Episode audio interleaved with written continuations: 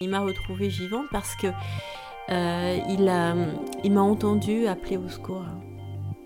Au bout de 12 heures, j'avais encore la force, c'est l'instinct de survie, d'appeler au secours, euh, d'appeler à l'aide.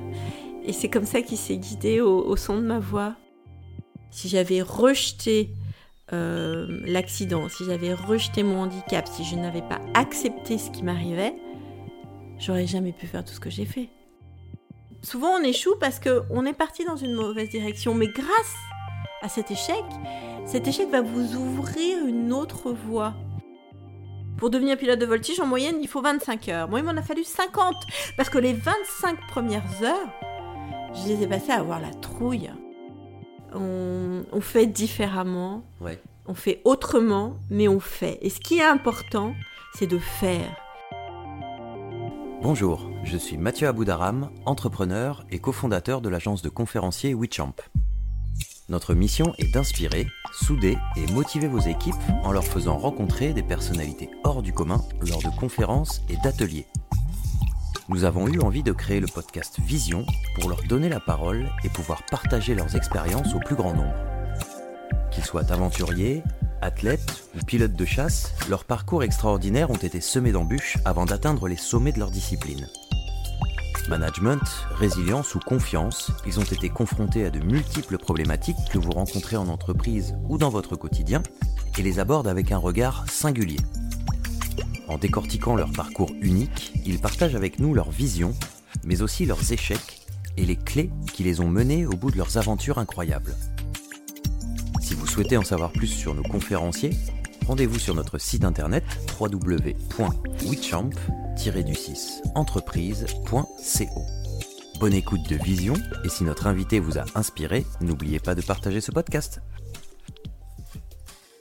Aujourd'hui, on est chez une intervenante qu'on adore, une conférencière avec qui on a beaucoup travaillé et avec qui c'est toujours un plaisir de travailler. Une femme euh, incroyable qui a un parcours euh, qui mérite le respect.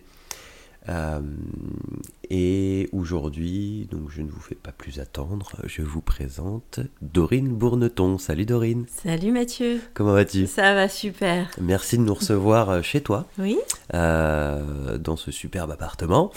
Aujourd'hui, je, je, suis très content de, de, partager ce podcast avec toi parce que tu as inspiré beaucoup de personnes euh, je le sais au travers des conférences que tu as pu réaliser, mhm. euh, même des gens dans mon entourage, euh, pour qui quand on évoque un peu ton parcours, les gens se disent waouh, c'est un rock, mhm. c'est incroyable ce qu'elle a fait. donc ça nous tenait particulièrement à cœur de, faire ce podcast avec toi. Ça me touche beaucoup. Et, du coup, bah, on va commencer tout simplement par une petite question simple. Qui es-tu, Dorine? Présente-toi succinctement. Ah, alors moi j'aime me présenter en disant que je suis euh, donc Dorine, Dorine Bourneton. Et euh, ma particularité, c'est que je suis euh, la première femme handicapée au monde pilote de voltige, malgré un accident à l'âge de 16 ans. Voilà. Et je trouve que cette phrase résume, résume mon parcours parce que je suis passée finalement bah, d'un crash à la voltige. Et euh, bah, c'est pas rien. On imagine derrière tout ce que ça veut dire. Ouais, et ça, ça, veut dire beaucoup de choses. Ça veut dire un gros, un gros travail, vraiment. une forte résilience, vraiment. Une envie de, de se dépasser, d'aller toujours plus loin, qui est vraiment qui est admirable. Moi, j'aurais aimé qu'on revienne un petit peu justement sur euh, cette partie de ta vie qui était ton enfance, un petit peu ton adolescence. Avant cet accident d'avion, savoir un petit peu euh, qui tu étais à ce moment-là euh Alors, qui j'étais? Ben, J'ai grandi à la campagne, euh, dans un petit village qui s'appelle Noir-Étable, un petit village de montagne. Et lorsque j'étais petite, je rêvais de vivre une vie d'aventure. Et mon père euh, était ambulancier et chauffeur de taxi. Et à chaque fois qu'il qu'il allait chercher des clients, j'adorais monter à l'arrière du taxi et le suivre dans ses courses pour justement aller voir ce qu'il y avait derrière ces montagnes. Euh, c'était une façon pour moi d'accompagner mon père, de partager du temps avec lui, mais aussi d'explorer le monde. Et j'adorais par exemple, arriver euh, dans un endroit euh, au milieu des bois, par exemple, ou un endroit reculé du monde, et découvrir comment vivaient les gens. J'avais cette grande curiosité de, de voir comment vivaient les gens, et finalement, je voyais mon père un peu comme un héros parce qu'il allait quelque part porter secours à ces gens, leur rendre service. Et hum, j'ai toujours eu cette envie, plus tard moi aussi, d'avoir une vie tournée euh, vers les autres pour pouvoir être utile, utile aux autres. Et ça, ça s'est profondément ancré en moi. Et mon père euh, avait une passion, c'était l'aviation. Et lorsque j'étais petite, euh, il, n'a pas piloté tout de suite. Il a commencé à prendre des leçons de pilotage lorsque j'avais 8-9 ans. Et comme j'avais pris l'habitude de monter à l'arrière du taxi pour le suivre dans ses courses, eh bien j'ai commencé à monter à l'arrière de l'avion pour le suivre dans ses courses. et à ce moment-là... À quel âge la, première fois que tu es monté dans euh, l'avion? J'avais 8-9 ans. D'accord. Et puis il me racontait aussi l'histoire, parce qu'on ne peut pas parler d'aviation sans parler d'histoire, mhm. et sans parler de l'épopée de l'aéropostale. Et vous voyez aujourd'hui, regardez la photo euh, qu'il y, y, a sur notre droite. Alors, je, vous savez qui c'est? Alors, je, vais peut-être me gourer, mais Lindbergh non, c'est Jean Mermoz. Ah, c'est Jean, Jean. Mermoz qui veille euh, sur, euh, sur, sur moi et ma fille. Vous voyez, toujours. Euh, donc, ton père te, te, racontait un peu toutes les histoires des pionniers de l'aviation aussi? Oui, alors mon père me racontait comment s'est construite finalement, comment s'est fait l'aviation, comment cette histoire, histoire s'est construite. Les, les, pionniers, le courage qu'ils avaient de traverser sans aucun instrument de navigation traverser l'Atlantique. Puis ensuite, ils ont euh, franchi la cordillère des Andes. Euh, ils volaient euh, dans des conditions qui étaient mais héroïques qu'aujourd'hui, ça serait impossible de faire ce qu'ils ont fait en fait. Et moi, ça me faisait rêver. Et je me disais, waouh, quand je serai grande, je veux moi aussi être une pionnière, être une héroïne. Je veux aussi faire quelque chose que personne n'a jamais fait. Alors je ne savais pas quoi, et je me voyais être pilote, par exemple en, Alaska, à piloter euh, euh, des DC-3 euh, pour transporter du fret, venir en aide aux populations. C'est les gros avions militaires, c'est ça un peu Oui, qui transportent du fret. Aujourd'hui, plus, on transporte plus de passagers en DC-3. mais pour ceux qui nous écoutent, peut-être qu'ils connaissent cet avion, peut-être même qu'ils ont volé dans cet avion, parce que c'était un avion de transport dans les années 60. Euh, et aujourd'hui, on l'utilise encore dans certaines régions du monde, des régions éloignées, euh, parce que c'est un avion robuste et euh, qui a marqué l'histoire aussi de, de l'aviation. Voilà. Et donc, je, je, me voyais avoir cette vie-là. Et quand il a commencé à prendre ses leçons, bah, je me suis dit, dès que je peux, je m'inscris à l'aéroclub et je commence, euh, moi aussi je serai pilote. Super. À, quel âge tu as commencé la, formation Alors, pilote? Il faut savoir que j'avais quand même un frein, il y avait un obstacle majeur, c'est que euh, il y a deux façons de devenir pilote. Soit vous passez par la voie royale, vous êtes euh, bon en mathématiques, bon en physique, et là vous pouvez faire l'ENAC. Soit... Donc l'ENAC c'est dans le civil? C'est euh, l'école nationale de l'aviation civile.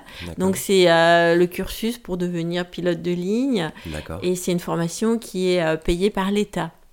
Mais qui ne s'adresse qu'à une élite. C'est-à-dire que voilà, il faut être excellent élève. Ce qui n'était pas mon cas. Loin de là. Parce que moi, je suis une intuitive. Je vole pas euh, avec des chiffres, je vole à l'intuition. Et, euh, et, du coup, euh, il y y a, une autre façon de devenir pilote, c'est de passer par la petite porte et c'est de commencer très jeune, de s'inscrire dans un aéroclub et de faire des heures de vol, de se payer soi-même sa formation. Alors ça coûte cher. Et souvent, euh, lorsqu'on choisit cette voie, qui est une voie très difficile, parce que euh, elle nécessite de, de, de, travailler à côté pour pouvoir se payer sa formation. D'accord. Mais pour moi, j'y voyais pas d'inconvénient parce que ça faisait partie du processus, ça faisait partie de l'aventure. Et au contraire, ça mettait encore plus de, de sel et de piment euh, à, cette, à, ce, parcours. Parce que justement, ça allait être difficile. Et, euh, et du coup, à 15 ans, je m'inscris à l'aéroclub d'Auvergne, là où volait mon père, euh, et je commence à, à piloter. Alors, très vite, j'ai compris que c'était pas gagné. hein. C'est-à-dire, t'as fait peur à l'instructeur assez rapidement ou- Non, mais j'ai euh, j'ai bien senti que piloter à l'intuition, euh, il allait falloir beaucoup voler justement pour euh, appréhender la troisième dimension, pour, euh, pour apprivoiser l'avion, pour euh, et que c'était plus difficile que ce que j'imaginais. Ouais. Puis il y y, a aussi un, un bagage théorique à obtenir quand même, je suppose. Oui, alors il y a toute une partie théorique, effectivement, mais qui, dans les années 90, quand j'ai commencé, restait quand même à la portée de... Bon, voilà, il fallait travailler, fallait bachoter, mais ça re- restait quand même à la portée de, de tout un chacun, pourvu qu'on soit motivé. Hmm. Aujourd'hui, c'est un peu Un peu plus, plus dur. difficile, oui. D'accord. Alors du coup, donc euh, tu fais ça pendant, pendant plus d'un an, tu fais ces, ces leçons-là. Neuf mois, pendant Neuf neuf mois. Et, je raconte Bah, Et un ouais, jour Écoute, euh, raconte-nous ce, Mhm. ce jour qui a, qui a changé ta Oui, vie. ouais. alors en fait, la vie d'un aéroclub, c'est quoi? C'est un lieu, un aéroclub où on vient pour prendre des leçons de pilotage, pour apprendre à piloter, mais c'est aussi, euh, on, on peut louer l'avion pour faire des, des balades dans le ciel. Et c'est aussi un lieu où sont organisés, des, pour ceux qui le souhaitent, des voyages aériens. Et, euh, et un jour, à l'aéroclub, je vois une affichette euh, où il est écrit possibilité de rencontrer euh, les pilotes de Canadair à Marignane le 12 mai 1991. Inscrivez-vous. Oh, je vois l'affichette, je dis à mon père, euh, mais il faut absolument qu'on y aille, il faut absolument qu'on s'inscrive, on peut pas laisser passer ça, il y aura pas d'autre occasion dans, la, dans notre vie. Et j'imagine c'était typiquement le type de profil un peu héroïque Et qui, voilà. qui t'inspirait. C'était les, les héros des temps modernes. Et du coup, on est les premiers inscrits avec mon père. J'arrive à le convaincre. Puis euh, on est resté, euh, nos deux seuls noms sont restés euh, longtemps inscrits sur, sur la fichette. Et puis, quand le mois de mai est arrivé, ça, ça a fini de se remplir. Et donc arrive ce jour du 12 mai où ce matin-là, déjà, on se lève, mon père et moi, on habite à 60 km de Clermont, dans la montagne, et on voit bien que euh, il fait pas beau. Que le, Ouais, c'est le vol, c'est euh, brouillard. euh, en face de ma maison, il y a une montagne qu'on appelle le Pic Pelé. Mhm. Et quand on ne voit pas le Pic Pelé, c'est que, en général, euh, il va faire mauvais toute la journée. Enfin, il va faire mauvais, quoi. La météo est pas bonne. Et on sait qu'on pourra pas voler. Et effectivement, euh, Parce donc. que vous euh, deviez aller donc à Marignane en alors, avion, c'est ça? oui, bien sûr, oui, oui, on devait aller à Marignane en avion.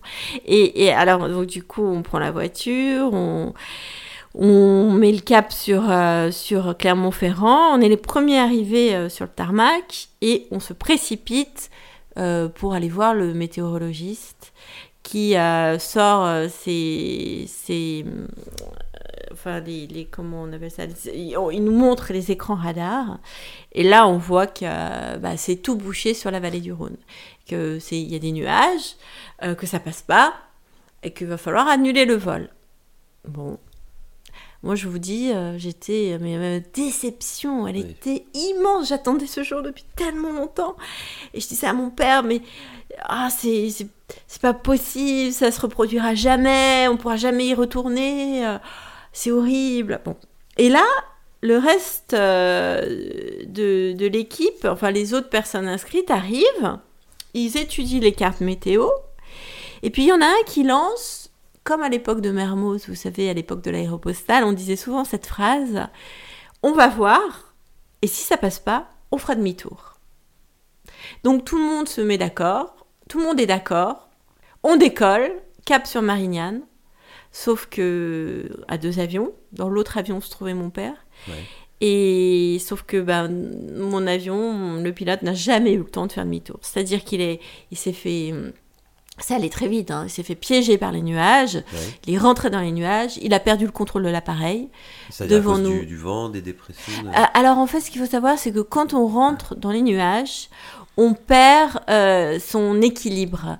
Euh, Il y a un dérèglement de l'oreille- interne qui fait que on ne sait plus si l'avion vole droit, Ah. si on est en virage, s'il descend, s'il monte, et, et nos perceptions sont complètement faussées. D'accord. Donc à ce moment-là, la seule solution, À, à cause du fait qu'on voit rien du tout Oui, ou, euh, oui, c'est un déséquilibre qui se, qui se crée dans l'oreille interne. On, perd l'équilibre, euh, on, on ne sait plus dans quelle position on se trouve, et on a des fausses informations. Et donc, pour, euh, si on veut sur, enfin, se sortir de cette situation, ce qu'il faut faire normalement, c'est tout de suite regarder ses instruments. Ouais. Parce que les instruments, eux, ils ne, ils ne trichent pas, puisqu'ils vous indiquent si on monte, si on descend, si on est en virage ou quoi. Sauf que quand on n'est pas habitué à voler aux instruments, eh ben on n'a pas le réflexe. Et les statistiques disent que quand on rentre dans les nuages, on a trois minutes. Au bout de trois minutes, on est mort. C'est les statistiques qui disent ça. Rassure-moi, pas pour les avions de ligne, Ah ben non, mais Ouais. ils savent voler dans les nuages, euh, les pilotes de ligne. Mais, mais nous, pour les, les petits appareils de... Voilà, les pilotes privés euh, euh, que nous sommes, qui, nous qui volons dans les aéroclubs, euh, on est des pilotes de, de- de- de- du dimanche, on appelle ça euh, vulgairement au vol que quand il fait beau et quand le ciel est bleu. Ouais. Enfin, je caricature bien sûr. Et, euh, et du coup, le, le pilote est rentré dans les nuages. Il n'a pas eu le réflexe, ou enfin, je ne sais pas vraiment ce qui s'est passé dans sa tête, hein, parce que tout est allé, est allé très vite. Il a perdu le contrôle de l'appareil. Devant nous, il y avait une montagne. On a percuté la cime des arbres euh, de la montagne et on s'est craché euh, sur le flanc euh, du mont Alambre, dans la région du, du Puy-en-Velay. D'accord. Mais il faut s'imaginer que avant le crash, peut-être cinq minutes, même pas avant, on avait vu, j'ai vu, j'ai encore le souvenir d'avoir vu sous nos ailes le terrain du Puy-en-Velay. On pouvait encore se poser, on pouvait encore. euh, Et puis euh, voilà, je sais pas, je saurais jamais pourquoi le pilote a, a foncé tout droit euh, dans, dans le mauvais temps finalement. Et donc on s'est craché. Et Alors, là, ce- ce je sais crash, plus de que- souvenirs. Comment ça se passe Tu perds connaissance euh, T'as des souvenirs Alors euh, non, pas, pas, pas, précisément les souvenirs que je, qui me reviennent. J'ai l'impression d'avoir rêvé. Je ne sais pas si je les ai vraiment vécus ou si je les ai rêvés. En réalité, je pense que je les ai vraiment vécus, mais c'est vraiment très flou. Ouais. Et euh, j'ai pas le souvenir de la douleur. euh, même si quand on m'a retrouvée, j'étais consciente. Je me plaignais du froid. Je, me, je disais que j'avais mal au dos, que je chantais plus mes jambes. Mais euh, tout ça, je l'ai effacé de ma mémoire après l'opération, D'accord. la Parce première que opération. donc, euh, tu- toi, tu es survécu. Oui, En revanche, Eh ben les, oui, les trois autres personnes de, qui étaient euh, à- dans l'avion avec moi sont mortes. Elles sont mortes et euh, sur le coup, hein, Ouais. elles ont voilà. C'est un miracle. C'est tout simplement un miracle parce que j'ai attendu les secours pendant 12 heures. 12 heures. Il y avait tellement de brouillard qu'on ne voyait pas à 3 mètres, m'a dit mon sauveur, Philippe Achard, celui qui m'a retrouvée vivante. Et il m'a retrouvée vivante parce que euh, il a- il m'a entendu appeler au secours. Au bout de 12 heures, j'avais encore la force, c'est l'instinct de survie, d'appeler au secours, euh, d'appeler à l'aide. euh, et c'est comme ça qu'il s'est guidé au, au son de ma voix. Waouh. Mais bon, je... donc j'étais bien consciente à ce moment-là, et... mais tout ça, je l'ai effacé de ma mémoire. euh. Ouais. C'est inscrit tout au fond ou là derrière, mais Ouais. Et donc du coup, tu, quand tu reprends conscience entre guillemets, euh, parce que effectivement, dans ce moment-là, bon, ces souvenirs-là, je pense qu'ils sont euh, très profonds et c'est un peu approximatif, mais du coup, tu, comment ça se passe? Tu te réveilles à, l'hôpital avant l'opération, après l'opération euh, Ah ben euh, donc euh, tout de suite il y a une première opération parce que il fallait opérer tout de suite.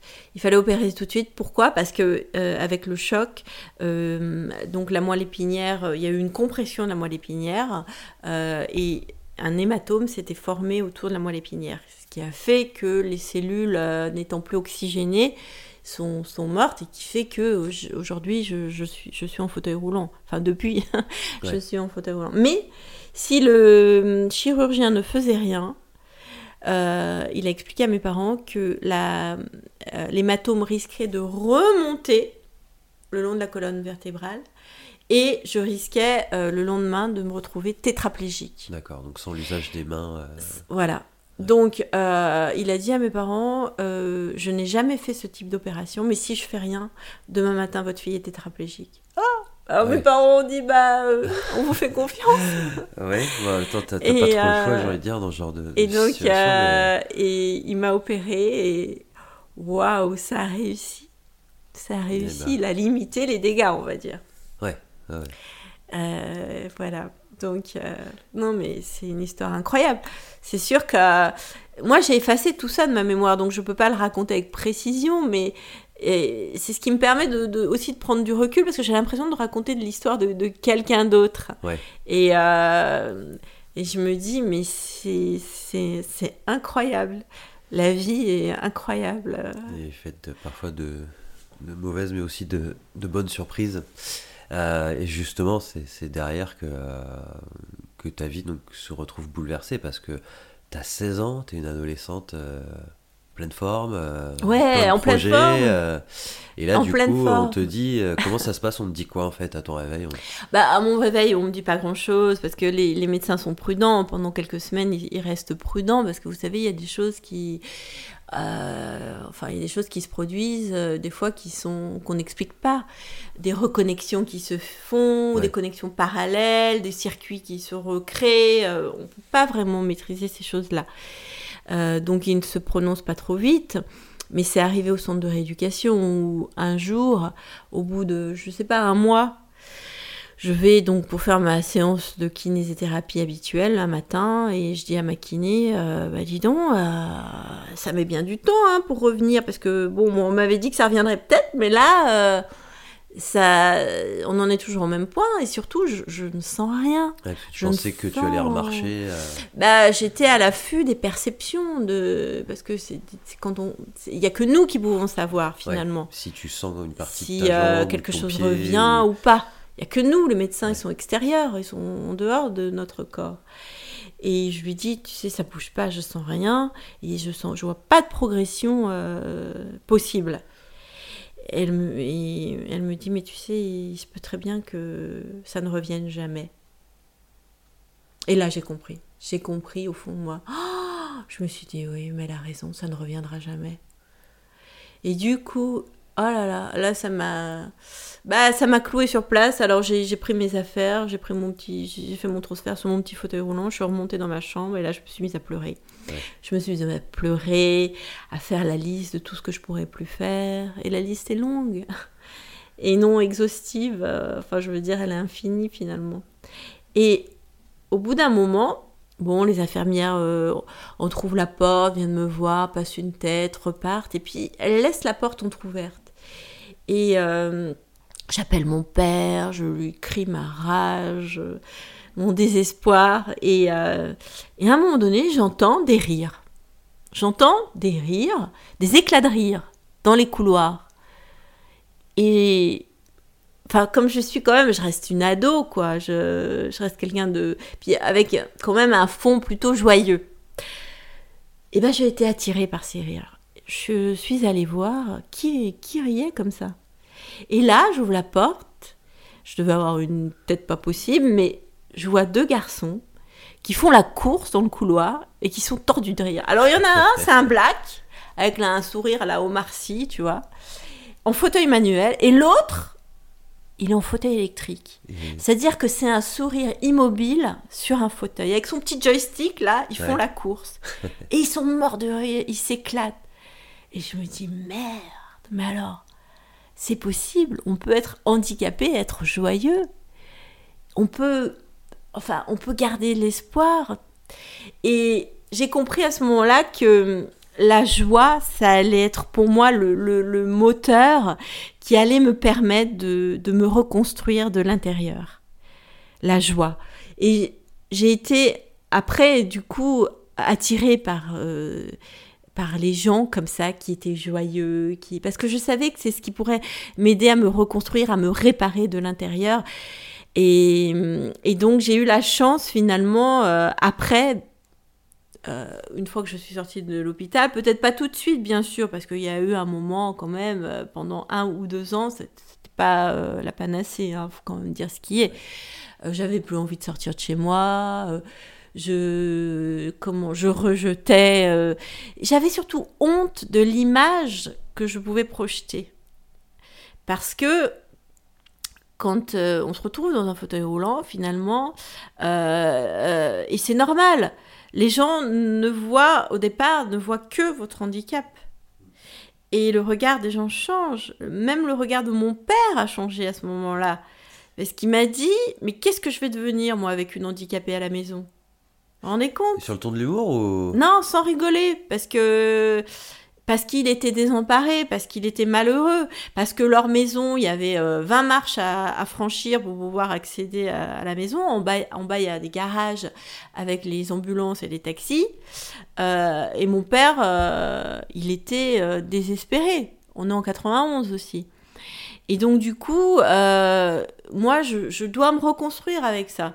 C'est-à-dire que je me dis, euh, donc, je suis handicapée, les gens ne voient plus Dorine, ils ne voient plus celle que je suis, ils ne voient que mes faiblesses, que mes limites, que le fauteuil roulant. Je suis handicapée, alors que moi, j'ai le sentiment d'avoir un handicap, mais de ne pas être handicapée. J'ai pas changé au fond de moi. Évidemment, on est tous handicapés face à une situation. Moi, je vous emmène en voltige, je vous mets la tête à l'envers, vous allez vous sentir handicapé 5 minutes. Hein. non, mais c'est vrai. moi, je te garantis que je le serai. Ouais, le handicap, c'est par rapport à une, à une situation.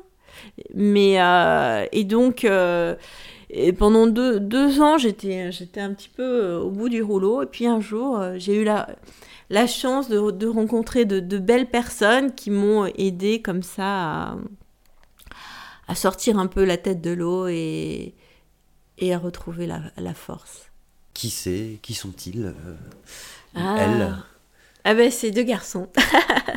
c'est euh, Franck et Manu. Et, euh, et en fait c'est des, des boutons-train quoi. C'est des boutons-train, c'est voilà, c'est ils sont ils m'ont jamais vu comme comme une personne handicapée.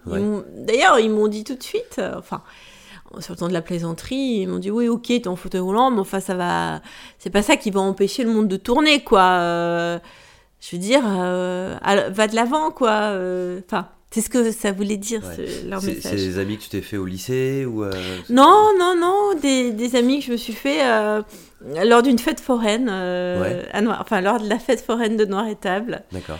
au 15 août, au mois d'août, voilà. Et, et, je suis toujours amie, hein avec, euh, avec eux. Et donc, euh, mais bon, euh, ils me faisaient rire parce que eux, l'aviation, c'était pas du tout leur truc. Et ils me disaient, mais comment vous pouvez monter dans des petits coucous comme ça C'est juste, il y a juste un petit moteur de tondeuse à gazon. c'est hyper dangereux. Parce que moi, je leur disais mon envie de revoler. Et ils me disaient, mais t'es complètement folle de monter là-dedans. Mais bon. Euh, et, du coup, parce que voilà, pour autant, euh, l'envie, l'envie de reprendre les commandes d'un avion était toujours là parce que parce que j'avais, j'y avais déjà goûté avant l'accident et je savais tout ce que l'aviation, tout ce que l'apprentissage du pilotage pourrait m'apporter. Et je savais qu'il fallait que je continue, qu'il fallait pas que je reste sur cet échec, sur un accident, qu'il fallait que, que je, je rebondisse, que je, je, je, reprenne les commandes d'un avion. C'était pour moi la clé euh, pour pouvoir euh, dépasser l'accident, dépasser le handicap. Parce que quand on est là-haut, finalement, on retrouve sa liberté. On retrouve sa liberté de mouvement, on ne, voit, on ne se sent plus handicapé. Le handicap, il reste au sol. Je veux dire, on n'a pas besoin de ses jambes quand on est là-haut. Quand tu, comme tu me disais la dernière fois, c'est que soit tu, t'aimais danser, tu danses plus, mais tu danses dans le ciel. Avec la voltige, ouais, j'ai le sentiment de danser dans le ciel. Mais euh, pour ça, il fallait euh, trouver une, le moyen de, de, revoler parce que, euh, vous le savez sans doute, pour piloter un avion, on a besoin de ses jambes. Voilà, donc tu, tu peux nous réexpliquer donc, les commandes d'un avion? Donc qu'est-ce qu'on fait de base avec les mains et avec les pieds? Eh bien, avec les pieds, on actionne ce qu'on appelle les palonniers. Le palonnier. Et ce qui fait que ça actionne la gouverne de direction à l'arrière de l'avion. D'accord, donc c'est pour Alors ça permet gauche, de, ça permet de, alors au roulage au sol d'aller à droite et à gauche. Euh, et quand on est en vol, ça permet de garder l'axe, euh, le, le nez de l'avion dans, dans, dans, dans, dans son, dans, son axe. Ça permet d'équilibrer euh, euh, les forces que sont les trois axes que sont euh, le roulis, le lacet et le tangage. En fait, pour, pour pouvoir piloter correctement un avion, on a besoin de se servir de cette gouverne de, de direction. Et à l'atterrissage, ça nous permet de contrer le vent. Euh, parce qu'il faut savoir que quand il y a du vent, euh, l'avion met Part le nez dans le vent. Ouais. Donc pour pouvoir euh, atterrir, par exemple, il faut pouvoir garder le nez dans l'axe de la piste et on cède de cette gouverne à l'arrière euh, à l'arrière de l'avion. Euh, c'est une, gouverne verticale, pas horizontale. hein, Ouais, c'est la gouverne ouais, ouais, bien verticale. Et Et, ça, on l'actionne avec les pieds, euh, cette voilà. gouverne. Et ça n'existe pas. C'est-à-dire qu'à cette époque-là, il n'y a aucune personne handicapée qui est pilote. Eh ben, je ne le sais pas. Puisqu'on est en 91, 91, 92. Il n'y a pas encore Internet. Il n'y a pas Internet et moi je euh. sais pas comment faire. Hmm. Donc euh, mon père me dit mais t'inquiète pas Dorine, on va trouver des solutions. Finalement on conduit bien des voitures, hein, on, on- Ouais. on adapte bien des voitures de commande manuelle, donc pourquoi pas adapter un avion? Ça doit bien exister quelque part. Et donc euh, avec avec lui, euh, on va effectivement aller dans des salons d'aviation. on va poser des questions. Et puis un jour, je lis dans un article euh, qu'il y a des personnes handicapées qui volent à Toulouse. Oh Alors, j'app- j'appelle, je prends mon téléphone, j'appelle, je demande des renseignements. Et là, on me dit, oui, effectivement, on a des avions, des petits rallyes. Donc les rallyes, c'était l'avion sur lequel j'avais commencé, donc j'étais en terrain familier. Euh, on a euh, des rallyes qui sont équipés de malonniers, donc ces fameuses commandes manuelles de pilotage. Venez à Toulouse, venez voir, venez essayer. Oh, mais ça, ça m'a donné un espoir phénoménal. Alors, bien sûr, je pouvais pas y aller tout de suite parce qu'à ce moment-là, j'ai quoi 17, 18 ans, j'ai pas mon permis de conduire. Donc, d'abord, je passe mon permis de conduire. Ça a été la, la première euh, porte, la première étape. Et ensuite, j'ai pu aller à Toulouse C'est et j'ai pu passer mon brevet de pilote. génial. Et ça, le, simplement, euh, le permis, euh, le permis voiture, ça se passe comment? Il y a un délai plus long euh, quand tu es en situation de handicap pour le passer? Est-ce que euh, c'est plus galère que tes amis qui ont passé le permis classique ou Non. c'est pareil? Non, c'est pareil. Ouais. C'est pareil, sauf que voilà, on fait tout à la main. euh, mais finalement, on, croit toujours, vu de, vu de l'extérieur, que c'est compliqué, c'est difficile. Mais quand vous êtes face à une situation où vous êtes contraint, vous êtes obligé, bah, vous développez d'autres. euh, euh, L'humain a une capacité, quand il le veut bien, une capacité d'adaptation phénoménale. Mais pour ça, il faut le vouloir. Il faut pas lutter. C'est-à-dire que si moi j'avais été, si j'avais rejeté euh, l'accident, si j'avais rejeté mon handicap, si je n'avais pas accepté ce qui m'arrivait, j'aurais jamais pu faire tout ce que j'ai fait. C'est en l'acceptant, en l'intégrant, en faisant avec que j'ai pu, euh, que j'ai réussi à, à rebondir, en gardant toujours l'espoir qu'un jour peut-être j'arriverai à remarcher. Mais c'est devenu une question, enfin, c'était quelque chose de secondaire. Ce que je voulais, moi surtout, c'était d'apprendre à vivre en fauteuil roulant, de me reconstruire avec ce fauteuil roulant, de reconstruire euh, ma, enfin, physiquement, euh, d'apprendre à faire avec, mais aussi de reconstruire, euh, de reprendre confiance en moi. Et ça, c'est l'aviation qui me l'a apporté. Parce que ça se fait pas tout seul non plus. Et, euh, et du coup, euh, du coup, voilà, je, enfin, j'ai perdu le fil. c'est pas grave. Non, je, te, je te parlais du permis et tu me disais que, bah, Oui. en gros, voilà, il était pas plus compliqué que les autres Oui, voilà. et que ça, ça, c'était le, le premier pas nécessaire pour Oui. avant de, de passer ton brevet de pilote parce Oui. que c'était à Toulouse. Et donc, du Mais- coup, ce. Ouais, on, vas-y. on- on- on s'habitue, puis vous savez, euh, on développe d'autres facultés. On, on fait différemment, Ouais. On fait autrement, mais on fait. Et ce qui est important, c'est de faire. Faire et en faisant se faire, être dans l'action. Peu importe ce qu'il arrivera, on ne peut pas tout prévoir, il y aura des surprises, il y aura des aléas, il y aura il y a une grande part d'inconnu, mais ce qui compte, c'est d'avancer, c'est d'y aller et de s'adapter au fur et à mesure, de se réajuster au fur et à mesure. et ça, honnêtement, ce qui m'a appris à raisonner comme ça, à vivre comme ça, et c'est euh, même euh, à l'intégrer profondément, c'est le pilotage. C'est en devenant pilote, parce que être pilote, c'est euh, s'adapter, se réadapter, se, réajuster en permanence à une situation. La météo change en permanence. Euh, vous décollez, il fait grand beau. Au moment d'atterrir, euh, il y a 25, enfin j'exagère, mais 20 nœuds de vent de travers. ou bien le, bon, le mauvais temps est arrivé. Ou bien, j'en sais rien, il y a tellement de choses qui peuvent se produire vous êtes vous arrivez sur un terrain que vous ne connaissez pas, vous, vous la piste est courte, vous êtes dans des une situation. C'est jamais la même situation. jamais, c'est jamais pareil.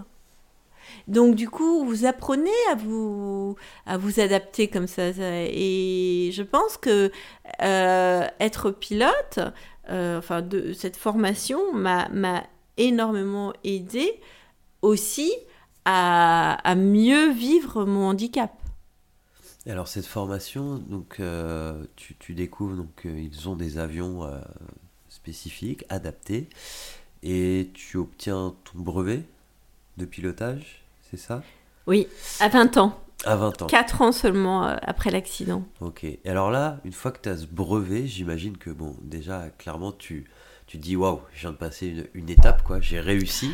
Donc en termes de confiance, tu devais te sentir beaucoup mieux. Mais qu'est-ce que tu te dis à ce moment-là? Est-ce que tu te dis bah euh, c'est super, maintenant euh, je vais essayer de trouver un travail? Ou est-ce que tu te dis bah je vais aller plus loin encore mm. Qu'est-ce que tu te dis à ce moment-là?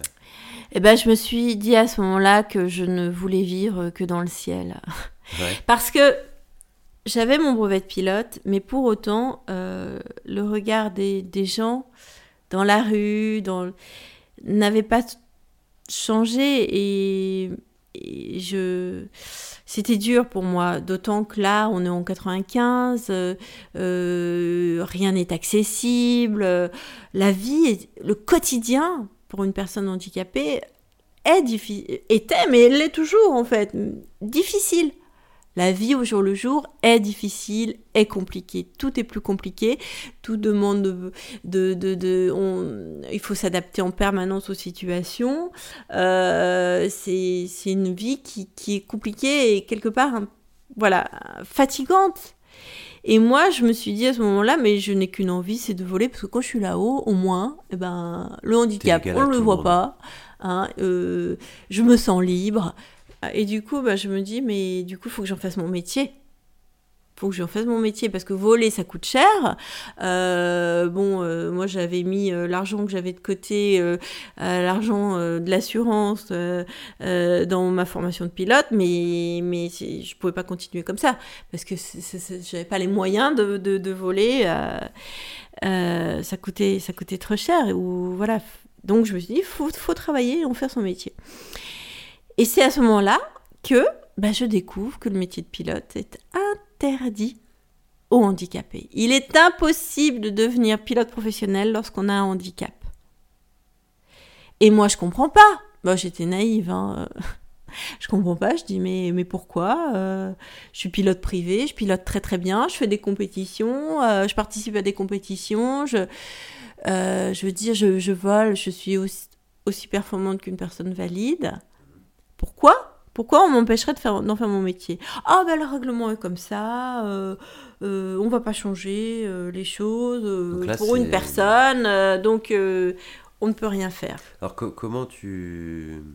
Qu'est-ce que tu te dis à ce moment-là? Parce que tu te prends un, gros mur quand même, une grosse claque en voyant ça. Comment tu réagis et qu'est-ce que tu te dis? Tu te dis, je vais investiguer, tu te dis, je vais je vais tout faire changer. Qu'est-ce, comment tu vas Ouais, mais c'est l'âge qui veut ça, je pense aussi. Quand on a 20 ans, on se dit qu'on va changer le monde. Et je me dis, euh, bah, si la loi le permet pas, bah, on va changer la loi, tout simplement. Tout simplement. Tout simplement. Bon, on n'a qu'à faire changer la loi. Je me souviens, c'est cette phrase, je l'ai dite comme ça. Et donc, euh, c'était un directeur de la DGAC qui me regarde d'un air éberlué.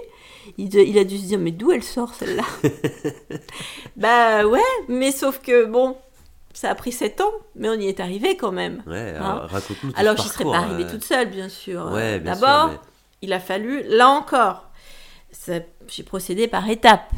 D'abord, il a fallu que bah, j'ai quitté Toulouse et puis je suis venue m'installer à Paris. Ça, c'était une aventure aussi, l'installation à Paris. La, juste la DGAC La DGAC, c'est la Direction Générale de l'Aviation Civile. D'accord, et donc c'est eux qui créent les lois Oui, c'est eux qui font les, règlements, euh, c'est eux qui, qui régissent euh, le ciel, on va dire. D'accord. Euh, pour, pour l'aviation civile. D'accord, donc il y, a les, il y, a le militaire et après le civil, ça concerne le, tout ce qui est le, les vols de tourisme, entre guillemets, comme mais aussi les vols de ligne. Mais aussi hein. les vols de, de ligne. Bien sûr, bien sûr. C'est eux qui, qui, régissent le ciel, on va dire. D'accord. Et donc, euh, donc, je viens m'installer à, Paris, donc ça aussi, grosse, grosse aventure. Oui, puisque tu, tu t'installes, tu viens toute seule à Paris ou... Toute seule. Au début, je, trouvais, j'ai trouvé un, espèce de garage aménagé euh, dans un lieu euh, improbable. C'était une cour où il y avait que, que des artistes à Montreuil. Euh, donc j'étais entourée d'artistes, euh, moi ça me convenait bien. Mais un garage aménagé avec une mezzanine. Et, ça c'est typique de mon caractère. Euh, c'est que ça en dit long de mon caractère. C'est que pour, pour aller dormir, ma chambre, elle était en haut de la mezzanine. Et tous les soirs, ou plusieurs fois même par jour, je, je montais par la force des bras. Les escaliers Les escaliers en colimaçon. D'accord, en mais bon, en plus. ouais. mais moi, ça me j'avais envie de ça. J'avais envie de. Ça me plaisait, le, le lieu me plaisait, c'était vivant, c'était joyeux. C'était joyeux, c'est ça surtout. Parce que vous débarquez, vous arrivez de votre petit village euh, du fin fond de l'Auvergne, vous débarquez à, bon, étape à Toulouse, mais ensuite vous arrivez à Paris, vous connaissez personne. Euh, bon, ben voilà, il faut quand même un environnement, euh, sinon vous, vous, risquez de vous sentir vite, euh, vite isolé. En plus, avec, quand, avec un handicap. J'avais trouvé cette, ce lieu par des connaissances, bon, bref. Et, et à ce moment-là, je, je, me rapproche de l'Aéroclub de France et de Gérard Felzer, qui est alors le président de l'Aéroclub de France. Et Gérard me dit, mais Dorine, je l'avais rencontré euh, lors d'un tour aérien des jeunes pilotes. Il me dit si tu veux être entendu, si tu veux qu'on t'écoute, il faut que tu représentes euh, une, association. Ou moi, ce que je te propose, c'est que c'est de créer une commission de pilotes handicapés au sein de l'Aéroclub de France pour que tu puisses être entendu et devenir le porte-parole des pilotes handicapés. Parce que l'Aéroclub de France. Qu'est-ce que c'est l'Aéroclub de France L'Aéroclub de France, c'est un lieu qui. C'est une association qui regroupe euh, tout un tas de commissions. Euh, mais c'est un lieu de, de, parole, un lieu euh, qui, qui, compte. c'est un lieu qui, qui regroupe des commissions, des commissions humanitaires, des commissions historiques, des commissions techniques, technologiques, enfin, enfin voilà. Et, c'est un endroit où se regroupent, où il y a des manifestations, où se regroupent les acteurs euh, de, qui, font euh, qui font l'aviation en fait. Hein. Donc des gens, ça peut être des gens de la DGAC justement, ça peut être des industriels. C'est un lieu euh, reconnu où tout se passe. Hum. Voilà, c'est ça. Et, du coup, en créant cette commission, eh ben, d'un coup, j'existais. Et ça me donnait un statut. Alors moi, le statut, je, je m'en fiche d'avoir un statut ou pas avoir de statut, mais il fallait en passer par là pour pouvoir être entendu, pour pouvoir être écouté, pour que ma parole puisse euh, compter. Sauf que, bon, c'était quand même pas simple parce que, parce que moi, je ne savais pas forcément comment faire, etc. Et puis petit à petit, ben, euh, en prenant les gens individuellement, j'ai réussi à convaincre, j'ai réussi à fédérer, j'ai réussi à réunir un groupe d'experts autour de moi et surtout euh, des gens qui comptent dans, dans, dans, dans l'aéronautique, c'est-à-dire euh, Brigitte Révelin-Falcoz. Alors Brigitte Révelin-Falcoz, ça a été l'une des toutes premières femmes pilotes de ligne en France. D'accord. Et c'est la femme de Bruno Révelin-Falcoz qui a à l'époque été le numéro 2 de Dassault Aviation. D'accord. Donc c'est des gens qui dont la parole compte. Euh, j'avais aussi, nous avions aussi dans notre commission euh, un pilote d'essai qui nous avait rejoint. Guy Mito-Moroir, lui, il avait, il, était, il avait été le pilote d'essai du Rafale.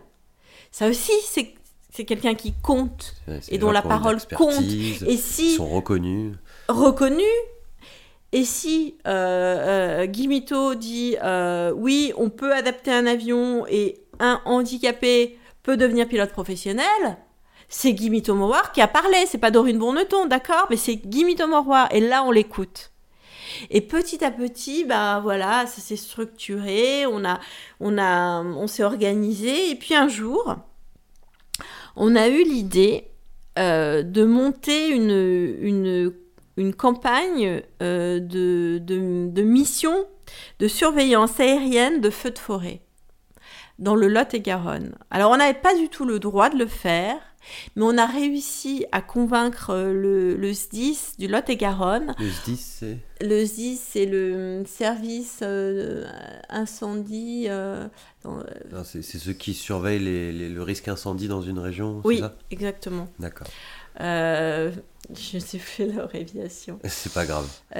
du coup, on a réussi et, et donc on a, on, on, notre mission, c'était d'emmener des pompiers dans notre avion et de survoler euh, la région euh, et de détecter les départs de feu. Alors on n'avait pas le droit de le faire ça, puisque on est normalement c'est des pilotes professionnels qui, doivent faire ça. Donc on était euh, bénévoles, mais l'objectif c'était de montrer qu'on était capable de le faire, de se coordonner avec les pompiers, de coordonner une mission et puis de remplir cette tâche professionnelle. Et ça, ça a vachement compté dans notre, euh, dans notre dossier pour argumenter. Et un jour, euh, je vous dis, la vie, elle est faite de rencontres. Il faut parfois être au bon endroit, au bon moment. Un jour, j'ai eu l'occasion de rencontrer Dominique Bussereau, qui était alors secrétaire d'État au transport. Et Dominique Bussereau euh, m'a reçu, accompagné de Brigitte, parce que moi j'avais besoin de ma caution à côté de moi, parce que toute seule, vous imaginez, je ne maîtrisais pas du tout le langage ministériel, le langage politique, je n'avais pas les mots, hein, je ne maîtrise pas ce langage-là. Brigitte, si. Et donc, elle m'a accompagnée. Bon, si je lui ai laissé la parole, moi, je faisais des oui-oui euh, de la tête. Mais euh, euh, Bussereau a cru en nous et il a dit Mais moi, je suis. vous m'avez convaincu et je vous suis. Je vais donner des directives. Donc, euh, il a donné des directives euh, au, directeur de la, Direction générale de l'aviation civile, à la DGAC, en disant bon bah euh, vous faites le nécessaire, vous changez les textes. Moi, je veux une proposition avant la fin de l'année, parce qu'à la, la, fin de l'année, il changeait de ministère. Et alors à la DGAC, bah, ils ont commencé à laisser traîner. Et puis les semaines sont passées, les mois, et on arrive en septembre, toujours rien. Et lors d'une soirée euh, où je n'étais pas invitée, mais Brigitte revoit Dominique Bussereau et elle lui dit Mais alors on en est où du dossier des, handicapés? Ça n'avançait pas. Et euh, Bussereau a tapé du poing sur la table en disant euh, J'exige une proposition sur mon bureau dans, dans, les trois semaines. Et donc, du coup, euh, fin novembre, euh, on, a, on, a, on a pu signer euh, donc l'arrêté ministériel qui nous permettait de devenir pilote professionnel. Alors, au départ, avec tout un tas de restrictions, hein, mais qui ont été levées après, au fur et à mesure, une fois que des pilotes ont fait leurs preuves, ont montré, démontré que c'était possible, et, et il nous a aussi autorisé le vol montagne, qui était interdit auparavant, c'est-à-dire se poser sur une plateforme euh, de montagne, sur un terrain de montagne. D'accord. Parce que c'est une technique euh, très, très particulière, très délicate. Euh, et, et, la voltige. Parce que ça aussi, auparavant, c'était interdit. Donc on a ouvert la voie, on a ouvert un boulevard. Alors, je suis d'accord, ça ne concerne pas des milliers de personnes. Il y a huit pilotes qui sont devenus professionnels, handicapés. Pour l'instant, on est deux pilotes de voltige. Il y a un pilote de vol montagne. Non, il y en a deux. Euh, mais c'est un parcours qui, est exemplaire. Ça, a mis combien de temps? Euh, Combien de temps? Pourquoi? Pour, cette, première avancée Cette première avancée, entre le moment où j'ai posé la question en, 2000, en, en 1996 et la signature de l'arrêté ministériel, c'était en 2003. D'accord. Donc il a fallu 7 ans. Et puis après, alors je vous dis, hein, il y avait beaucoup de restrictions au départ et qui se sont levées euh, au, fil du temps. Et euh, moi je me souviens, tu m'as cité une, euh, un responsable, je sais plus qui c'était, de la DGAC, qui disait que en gros oui, il était impensable. Ouais. Euh, non, oui, euh, qui disait euh, non, non, mais des handicapés dans la profession, ça nuirait à l'image de la profession. Voilà, ça, nuirait à l'image de la profession. Parce qu'il faudrait revoir tous les statuts, il faudrait revoir le système aussi de cotisation pour les caisses de retraite, et ça nuirait à des dizaines de milliers de personnes. Et ouais, non mais c'est fort comme connerie. Mais, bon, les, mentalités ont beaucoup évolué et, euh, l'histoire est, belle parce que je vais vous raconter une anecdote quand même. Grâce à cette euh, loi, grâce à l'ouverture d'esprit qu'on a insufflée euh, au sein de la DGAC, j'ai même été remerciée par le directeur suivant de la DGAC qui est venu me voir en me disant, vous savez quoi Dorine? Grâce à vous, grâce à l'ouverture d'esprit que vous avez insufflé dans mes équipes, à la DGAC, on a accordé à un pilote de ligne qui a eu un accident, qui a été amputé d'une jambe, qui porte une prothèse, on lui a accordé une dérogation médicale pour qu'il puisse continuer son métier de pilote. Sans cette nouvelle loi, sans cette euh, ouverture, eh ben, euh, il n'aurait pas pu avoir de dérogation médicale et il aurait été retraité de l'aviation civile à 40 ans. Et c'est ça le problème, c'est qu'en fait, tu avais face à toi des, gens qui vous, qui vous considéraient comme une, une, petite partie de la population sans penser que ça peut arriver à tout le monde. Et sans penser que ça peut arriver à tout le monde en fait. Et ça aussi, ça a été l'un de nos arguments de dire, mais ça peut, un accident, ça peut arriver à tout le monde quand on a monté ce dossier avec Brigitte, on s'est vraiment creusé la tête pour, pour, pour, euh, pour savoir, pour, pour, pour on s'est demandé comment convaincre, comment arriver à faire basculer, à faire, euh, à faire adhérer à l'idée euh, que finalement cette loi allait être utile à tous. Et ben, en disant tout simplement une chose qui est malheureusement vraie, c'est qu'un accident, ça peut arriver à tout le monde à tout le monde, à n'importe quel moment. Et du coup, euh, eh ben, vous partez en vacances, vous avez un accident de, ski, ou même vous faites un barbecue, vous vous tranchez euh, un doigt, en faisant un simple barbecue, eh ben, vous pouvez enfin là je m'adresse au pilote, vous pouvez perdre votre, votre médical, votre... Euh, comment on appelle ça? Votre, Vous pouvez perdre votre aptitude médicale juste parce que vous allez être considéré comme handicapé. Et quand on a parlé comme ça aux gens, aux pilotes, on leur a dit vous êtes concernés, ça peut arriver à tout le monde. Eh ben, les pilotes ont pris conscience que finalement, ils ont pris conscience de la fragilité, cette phrase que je dis souvent, de la fragilité des corps et des destins. Et tout le monde s'est senti concerné. Tout le monde s'est mis à, s'est dit, bah oui, ça peut m'arriver un jour.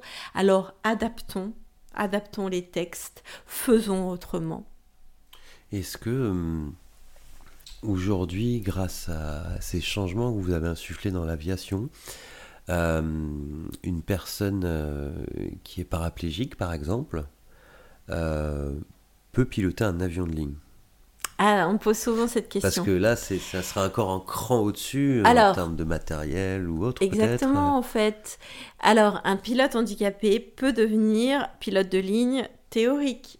C'est ce qu'a fait Guillaume juste pour le plaisir intellectuel. Il avait envie de. Guillaume, Guillaume. Guillaume, Guillaume Ferral, c'est mon binôme qui est aussi voltigeur. D'accord.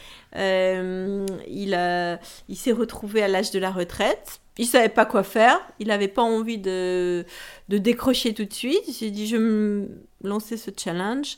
Et il est devenu pilote de ligne théorique. En revanche, pour devenir pilote de ligne pratique, euh, là, c'est compliqué parce que, enfin, tout simplement, il faudrait équiper un avion de ligne.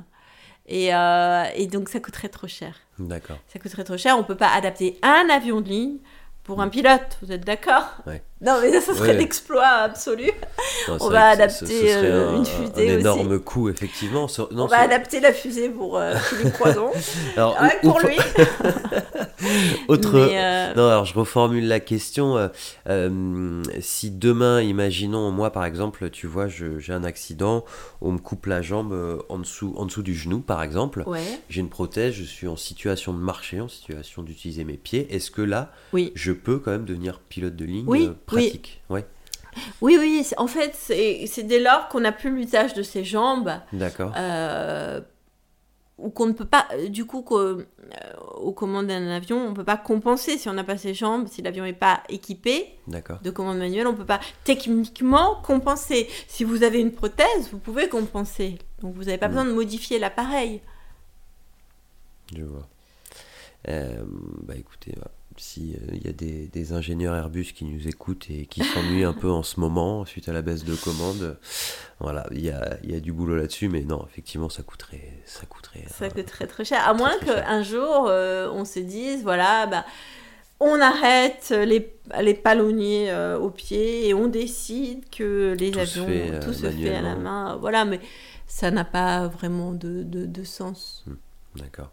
Et hum, donc la, la voltige, euh, ok, donc là tu, tu as réussi à changer cette loi, donc tu peux être pilote de voltige. Qu'est-ce qui, qu'est-ce qui te plaît là-dedans euh, Alors la voltige, c'est venu bien après parce que là encore, il y avait euh, techniquement, c'était plus compliqué. Il fallait adapter l'avion de commande manuelle, mais vous imaginez quand on vole en voltige, c'est pas le même type de pilotage Ouais. qu'un avion euh, Alors, quand tu- on vole à plat. Tu peux dit. expliquer rapidement le- la voltige, en quoi ça consiste Bah, La voltige, c'est l'art de mettre euh, l'avion, son avion, dans toutes les configurations euh, possibles de vol, dans des configurations extrêmes. C'est aller chercher des extrêmes dans le pilotage. De il faut des, commandes figures, euh, extrêmement réactives, il faut des commandes euh, euh, extrêmement performantes techniquement, et puis des, des- des commandes qui soient, comment, comment dire, qui soient souples, quoi, qui soient, qui soient conçues de manière de telle sorte que, que ça puisse coïncider avec la pratique même de la voltige. Ça veut dire des commandes réactives, des commandes euh, euh, qui, qui, qui, qui, qui, hum, je sais pas comment dire. Moi non plus. Bon, quand on pilote un avion classique, euh, si on a un malonnier qui est un peu lourd, c'était le cas des premiers avions équipés, Ouais. c'était un vrai banc de musculation, ces trucs. Oh, moi, j'étais fatiguée rien que de faire le roulage. J'avais pas décollé que j'étais déjà fatiguée tellement c'était lourd. Vraiment, c'était fatigant. C'est pour ça que je pense aussi qu'il y a peu de femmes handicapées pilotes de, vol- de pilotes parce que euh, physiquement, euh, voilà. Vous imaginez que pour un avion de voltige, euh, il faut que ce soit des commandes qui soient, qui soient, qui, soient souples, quoi, qui soient, qui soient réactives, qui aient un bras de levier qui fasse de telle sorte que on agit. Il y a du répondant immédiat.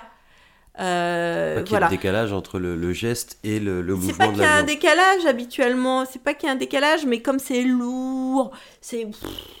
En voltige, il faut que ce soit souple, quoi. Il faut que ce soit facile, il faut que ça tourne, il faut que ça bouge, il faut que ça, ça réponde, que ce soit immédiat.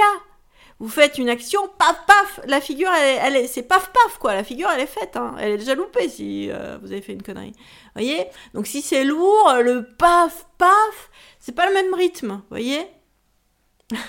Oui, je, Je je vois. l'explique avec des, euh, avec des mots, Non, mais avec les paf paf. je suis pas Moi- ingénieur. Moi, je vois bien. Après, voilà, nos auditeurs, euh, ce, ce qui serait chouette, c'est qu'ils aillent voir une de tes vidéos. Si on tape Dorine Bourneton, euh, je pense sur. YouTube, démonstration, on va voir à quoi ça ressemble concrètement. Oui, oui.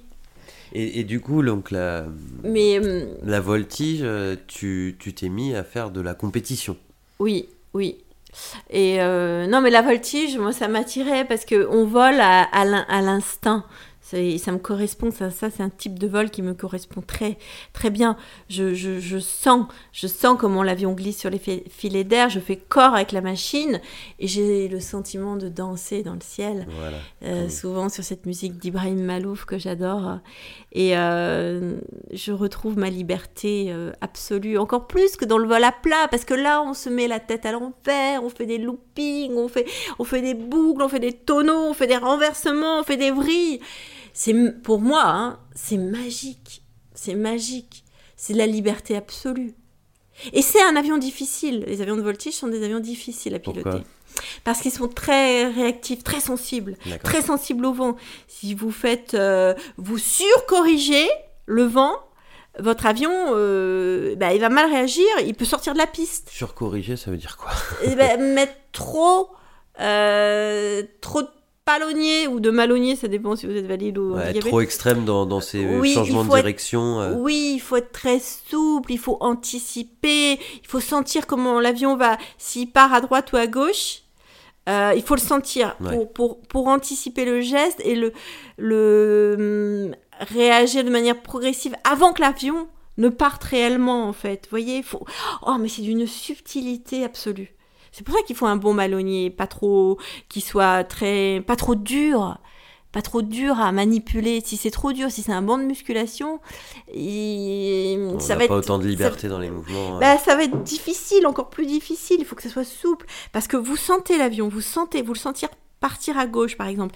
Ben là, vous allez commencer, avant qu'il parte à gauche, commencer à amorcer le mouvement sur le palonnier droit pour garder le nez dans l'axe. J'adore parce que quand tu me dis ça, tu, Bah, je ferme tu les fermes yeux. les yeux et tu fais. Bah oui, parce que je musique, quoi. comment il part, comment ça part vite. Parce qu'une fois que c'est parti, bah pour le rattraper, vous allez, euh, vous risquez de surcorriger, de mettre trop de pieds inverses, et il va partir dans l'autre sens.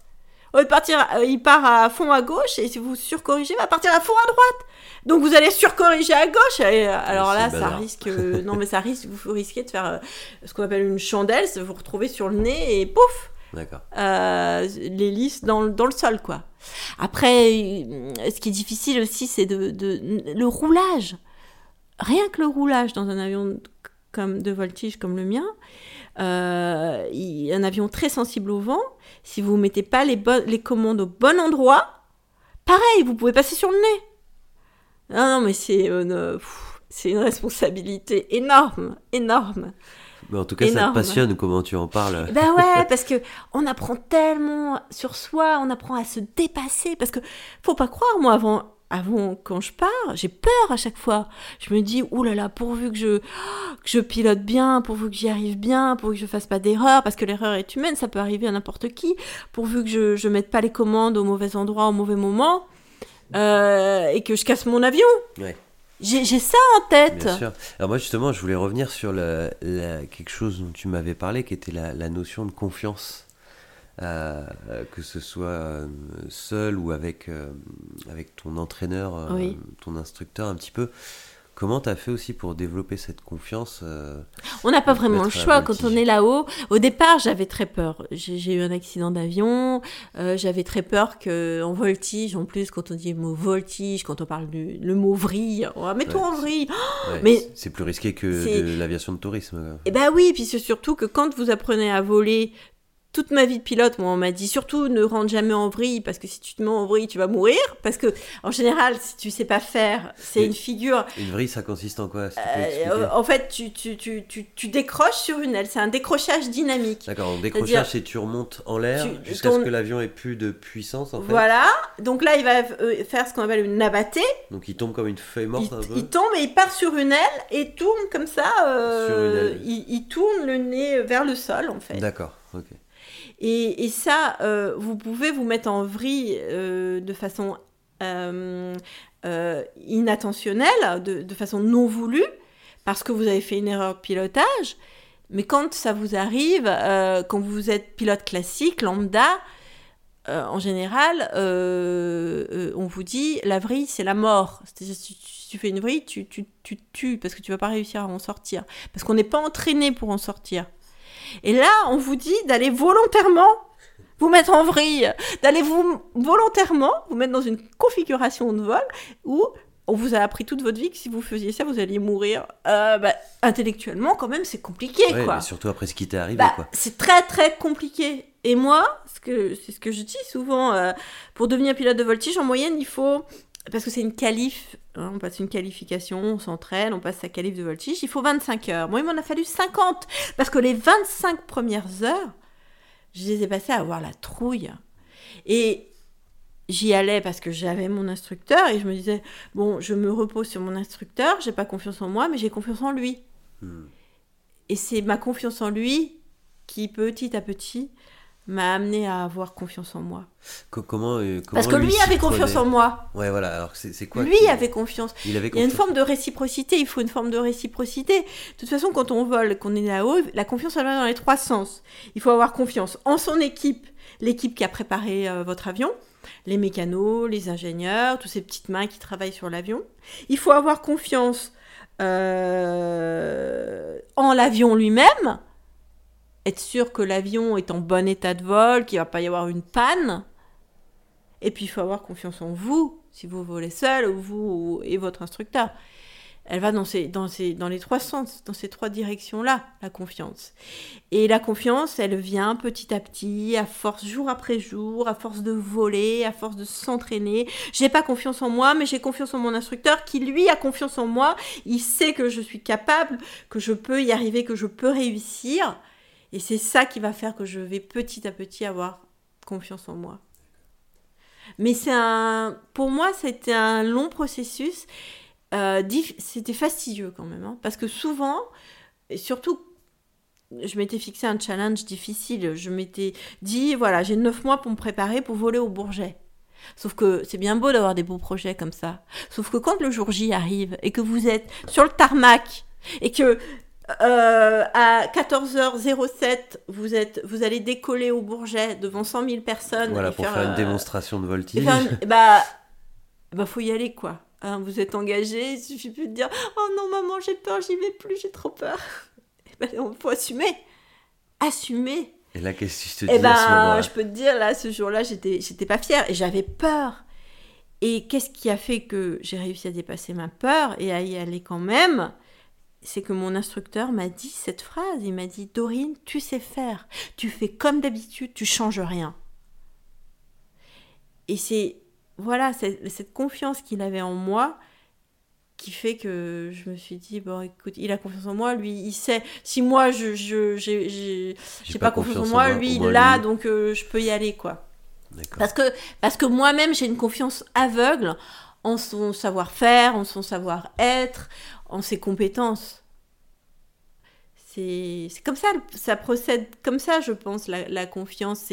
C'est la qualité des liens qu'on a tissés avec les autres qui vont faire que vous allez vous sentir vous-même en confiance. Et qu'on va avoir envie de se dépasser, d'aller plus Et qu'on va avoir envie de se dépasser. Mais c'est ça qui est merveilleux. Et d'aller de l'avant. Et, de, et le dépassement de soi, c'est tout un processus. C'est apprendre de ses échecs. C'est se dire, OK, là j'ai échoué, je vais faire mon autocritique, mon auto-analyse, et je vais dépasser l'échec, je vais dépasser l'obstacle. Et, euh, et, là, petit à petit, mais enfin, vous, c'est comme ça qu'on avance dans la vie. Il faut, il faut jamais s'arrêter sur ces. Il faut en faire quelque chose. Et ça, c'est quelque chose que j'ai enseigné à ma fille. Et aujourd'hui, euh, elle a 14 ans, en troisième, elle se retrouve avec des 20 en maths. Alors que moi, j'ai toujours eu peur des maths. parce que je lui ai insufflé ça. Le fait qu'il fallait euh, ne pas avoir peur d'échouer, euh, travailler. Enfin. et du coup, elle a confiance en elle et, ça lui permet de, de réussir à l'école, quoi. Peut-être une future pilote de ligne. Mm, peut-être pas. en, tout cas, moi, ça, ça, me fait penser à, à quelque chose, je pense, qui, qui intéresserait beaucoup nos, nos auditeurs. C'est euh, qu'est-ce que quel conseil tu donnerais justement aux, aux gens qui, qui justement ont des rêves, ont des, des, gros projets comme ça, ou des, des projets de rêve, et qui justement ont peur, ont, peur, de, l'échec, ont peur de se lancer, ont peur de ne pas réussir.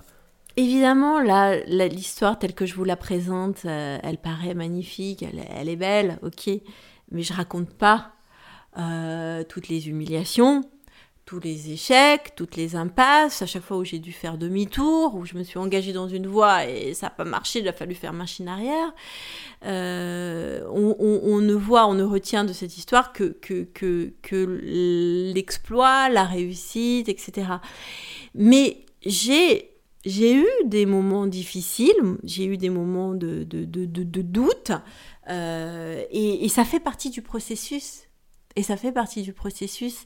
Et il ne faut pas avoir peur de l'échec.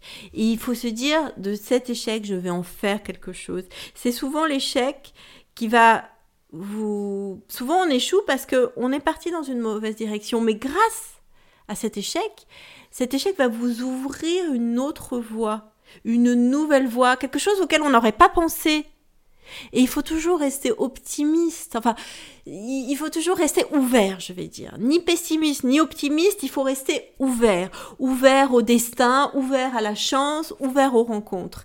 Et moi, souvent, ce qui m'a permis d'avancer, c'est que j'ai fait des bonnes rencontres. Donc il faut, il faut croire que toujours avoir conscience qu'on a besoin des autres pour avancer. On ne peut rien faire seul.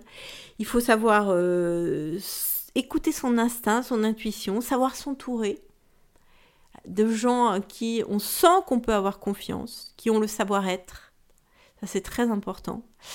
Euh, Qu'est-ce que tu veux dire par savoir-être Le savoir-être, ah bah, c'est des gens qui vont être respectueux de ce que vous êtes, de qui vous êtes, qui vont vous respecter, euh, tel que vous êtes, malgré vos, malgré vos lacunes, malgré vos, vos défauts. Euh, qui, voilà, c'est important. Ça, c'est important. Euh, c'est des choses qu'on sent, tout ça. Et voilà, non, je, je, ne pas avoir. Et de se lancer, d'y aller, et, et, et parfois. Euh, et ben, la voie dans laquelle on, se lance, et ben, on n'y arrive pas, ben, ça va nous ouvrir une autre porte. Euh, mais ce qui est important, c'est toujours d'avoir des, des, des, objectifs et d'être dans l'action. On y va. Quoi qu'il arrive. Et d'essayer de faire quelque chose. Et toujours essayer, ne jamais renoncer. Euh, je prends souvent exemple sur ma fille en ce moment parce qu'elle me raconte sa vie à l'école et elle me dit qu'elle a sa meilleure amie, mais elle me dit, mais euh, elle est face à sa copie, elle n'y arrive pas, eh ben, elle croise les, bras comme ça et elle regarde le mur. Elle ne fait rien. Et elle me dit, moi, maman, euh, j'étais face à mon exercice de maths, euh, j'y arrivais pas, mais j'ai cherché dans un sens, dans un autre, nanana, et j'ai fini par y arriver. Vous voyez, c'est, c'est un état d'esprit, mais je pense que ça vaut le coup d'essayer. D'essayer cet état d'esprit-là.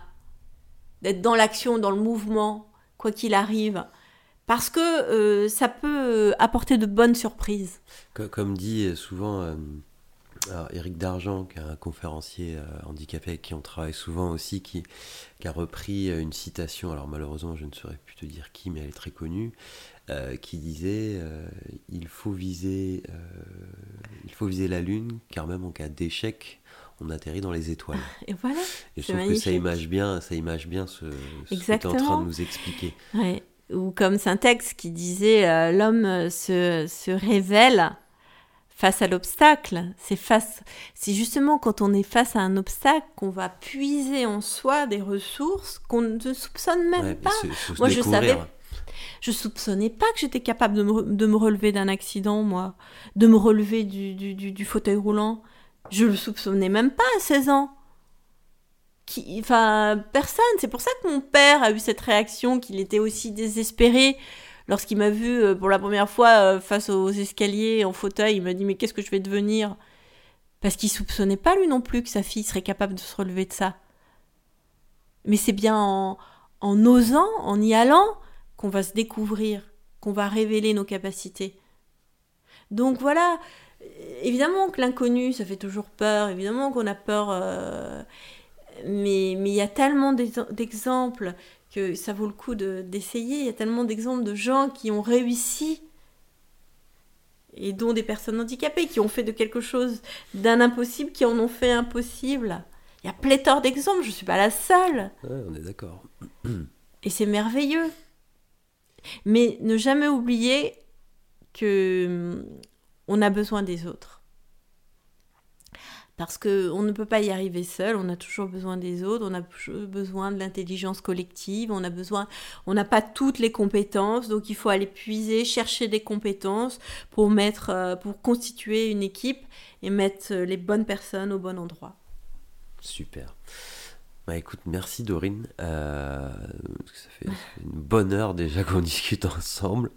Euh, je vais devoir te libérer. Du coup, merci pour, pour ton temps et cette, cette leçon de vie et de joie de vivre, je dirais. Ben, merci pour votre, pour votre écoute, d'avoir pris le temps d'écouter mon histoire. Je pense qu'il y en a beaucoup qui ont écouté ton histoire jusqu'au bout et justement, bah, si vous êtes encore là, n'hésitez pas à liker ce podcast, à le partager même.